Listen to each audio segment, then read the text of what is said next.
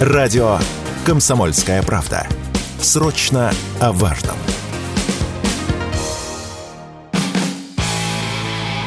Автоньюз. Совместный проект радио КП. Издательского дома «За рулем». Чем ближе Новый год, тем дороже подарки. А в России к концу года обычно принято оживлять автозаводы или, в крайнем случае, продавать их. С вами Максим Кадаков, главный редактор журнала «За рулем». Самая громкая новость недели. Компания Hyundai Motor продает свой завод в Санкт-Петербурге. Продажа завода Hyundai Motor Manufacturing Cruise была одобрена на внеочередном заседании Совета директоров компании. Как уверяет корейская пресса, стоимость сделки всего 10 тысяч рублей. Причем Hyundai получит опцион обратного выкупа своего завода. Покупатель известен компания Art Finance, которой владеет Андрей Павлович, президент дилера Avilon. В общем, все ожидаемо, и сделка выгодна обеим сторонам. Корейцам выгодно продать завод за символическую плату с обратным выкупом, причем продать компании, которая не будет со старта перепрофилировать завод, потому что корейцы очень надеются вернуться, как только успокоится геополитическая обстановка. Сделка выгодна и покупателю, хотя завод вообще-то это серьезное обременение, когда он простаивает. Но хитрость в том, что завод этот можно запустить в течение месяца, максимум двух – потому что вместе с заводом покупателю отходят 70 тысяч машин комплектов автомобилей Kia Rio, Hyundai Solaris и Hyundai Creta – Неспешно собрать и продать 70 тысяч машин – это весьма прибыльное дело. Нужно только с брендом определиться, поскольку едва ли корейцы разрешают использовать свои логотипы. Слишком токсичное сейчас время. Продавать эти машины, а потом и обслуживать, будут через фирменную дилерскую сеть Hyundai и Kia, где знают, как обращаться с такими машинами, где есть специалисты и диагностическое оборудование. Если сделку закроют до конца года, первые машины могут появиться в продаже в начале весны. Предположу, что базовый Solaris 1.4 с механической коробкой будет стоить 2 миллиона 200, а он же с мотором 1.6 и автоматом 2 миллиона 600. Впрочем, все может быть и по-другому. А на заводе ПСМ «Арус», где когда-то выпускали Peugeot и Citroёn, в Калужской области запустили производство среднеразмерных кроссоверов – Пока это лишь тестовая сборка. До конца года хотят сделать всего 48 машин, а полномасштабный выпуск начнут уже в 2024 году. Главным действующим лицом выступает недавно образованная российская компания «Автомобильные технологии», за которой стоит крупный российский инвестор. Она занимается оптовыми поставками автомобилей, запасных частей, моторных масел и технических жидкостей.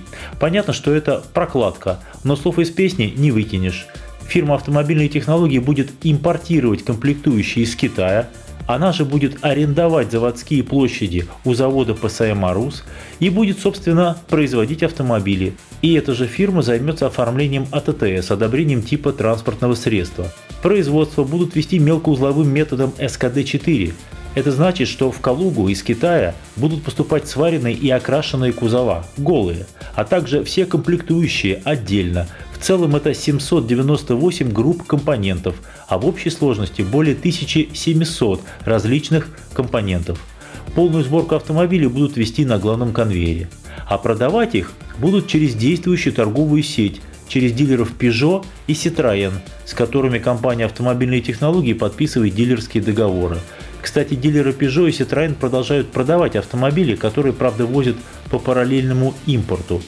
Косвенно по этой связке вы можете легко предположить, какие именно кроссоверы будут выпускать в Калуге.